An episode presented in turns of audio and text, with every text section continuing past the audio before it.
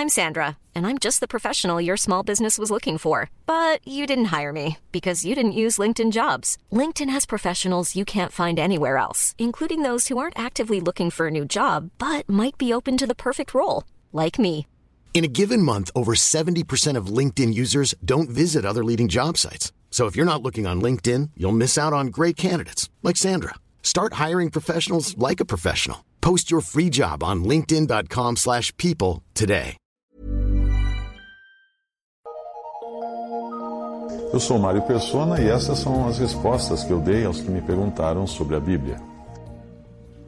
Você ficou com dúvidas sobre o que eu escrevi num texto intitulado O que significa o reino dos céus? Uh, particularmente quando eu escrevi que quando o reino do Filho do Homem terminar, o Filho do Homem entregará o reino a seu Pai. 1 Coríntios 15, 24. E fazendo com que o reino seja o reino do Pai para toda a eternidade. A sua dúvida surgiu porque em Efésios 1:10 nós encontramos a seguinte passagem: para a dispensação da plenitude dos tempos, de fazer convergir em Cristo todas as coisas, tanto as que estão nos céus como as que estão na terra. Então, se, se todas as coisas convergirão em Cristo na dispensação da plenitude dos tempos, como poderia ele devolver o reino ao Pai e esse reino passar a ser o reino do Pai? Bem, eu não me lembro de quando eu escrevi isso, e provavelmente foi há muito tempo, e nem ao menos eu sei se foi algo original meu ou se eu traduzi de alguma coisa que eu estava lendo. E é comum, às vezes, ao responder um e-mail, eu introduzir trechos de leituras que eu fiz que ajudem a esclarecer a pessoa que me escreveu. E às vezes nem eu, às vezes nem penso em, em, nem me preocupo muito em anotar ou citar a fonte, porque aquela correspondência é particular. Muito tempo depois é que eu acabo, acabei decidindo colocar num site essas correspondências, mas daria muito trabalho buscar daí uh, algumas passagens. Eu sei que eu, eu cito uma fonte quando eu transcrevo um texto inteiro, mas ficaria muito complicado eu tentar depois identificar cada coisa que eu escrevi num e-mail para uma pessoa particularmente, uh, se eu tirei aquela uma frase de um lugar ou não. Afinal, o que você encontra no no, no site O Que Respondi, também nos vídeos, são as minhas correspondências, desde lá atrás, da década de, de 80. Uh, ah, e eu não respondo, respondo e-mails com a mesma preocupação que, que teria um jornalista ou um pesquisador quando escreve um artigo.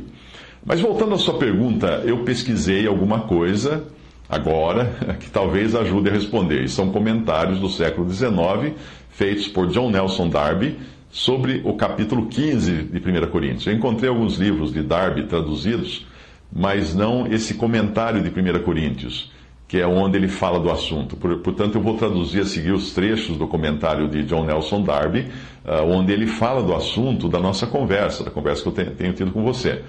Ah, é importante lembrar que Darby escreve num estilo que é nem sempre é fácil de digerir, por causa do volume de informação que ele às vezes supõe que o leitor já tenha quando lê, quando lê as suas linhas. Então vamos lá, transcrição do que ele escreveu, abre aspas.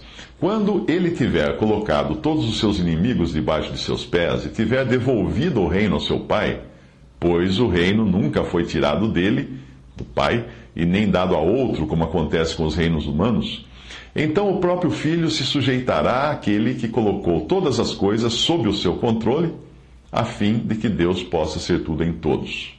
Esse é um trecho. Abre aspas, outro trecho. Quando o Cristo homem, o Filho de Deus, tiver consumado de fato essa subjugação, ele entregará de volta a Deus o poder universal que lhe foi confiado, e cessará o reino de intermediação, o qual esteve em suas mãos como homem. Ele estará novamente em sujeição, como esteve nos seus dias na terra ele não deixará de ser um com o Pai, do mesmo modo como foi enquanto vivia na humilhação aqui na terra, e, e quando dizia que ao mesmo tempo, antes que Abraão fosse, eu sou. Mas o governo de intermediação do homem cessará, será absorvido na supremacia de Deus, ao qual já não haverá oposição. Cristo assumirá o seu lugar eterno, um homem, a cabeça de toda a família reunida, redimida, sendo ao mesmo tempo Deus bendito para sempre, um com o Pai. No Salmo 2, nós vemos o Filho de Deus como tendo nascido na terra, apesar de rei em Sião, ser rejeitado ao se apresentar na terra. No Salmo 8, nós vemos o resultado da sua rejeição, sendo exaltado como filho do homem e cabeça de tudo que Deus criou. Então, nós o encontramos aqui, nesse capítulo agora, entregando a autoridade que lhe foi confiada e reassumindo a posição normal de humanidade, a saber, aquela de sujeição àquele que colocou todas as coisas sob os seus pés. Mas em meio a tudo isso, ele nunca mudou a sua natureza divina e nem tampouco a sua natureza humana, exceto no aspecto da troca da humilhação pela glória. Mas Deus, nesse capítulo, é agora tudo em todos, e o governo especial do homem, na pessoa de Jesus, um governo ao qual a Assembleia está associada, veja para isso Efésios 1, 20 a 23, e, que é uma citação do mesmo salmo, do mesmo salmo, esse governo está inserido na imutável supremacia de Deus a relação final e normal de Deus com suas criaturas. Nós vemos que o cordeiro, o título, o cordeiro, é omitido no que é dito em Apocalipse 21, 18, que fala desse mesmo período de quando ele entrega o reino ao seu pai. Continuando, mais uma passagem escrita por John Nelson Darby. Nós encontramos assim nesta passagem a ressurreição pelo homem, havendo a morte entrado na criação pelo homem o relacionamento dos santos com Jesus, a fonte de todo o poder de vida, a consequência disso sendo a sua ressurreição e também a dos seus na sua vinda. O poder sobre todas as coisas entregue a Cristo, o homem ressuscitado, depois de, de, de todo o reino e depois de tudo, o reino sendo devolvido a Deus Pai.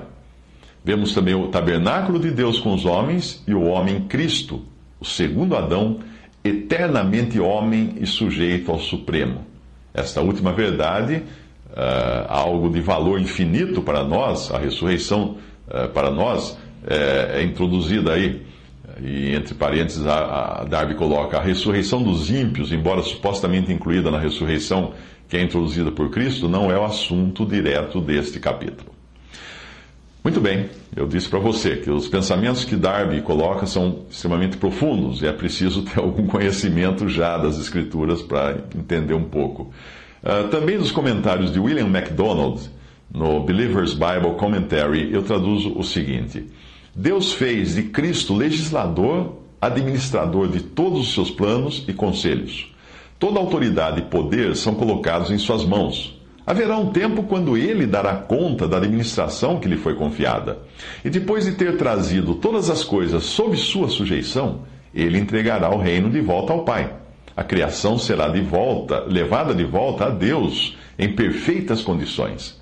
Havendo cumprido a obra de redenção e restauração para a qual ele se tornou homem, ele irá permanecer no lugar de subordinação que assumiu na sua encarnação. Se ele deixasse de ser homem depois de ter passado por tudo aquilo que Deus propôs para ele e para, para ele designou, o próprio vínculo de ligação do homem com Deus seria desfeito. Portanto, até aí, um trecho também no comentário de William MacDonald.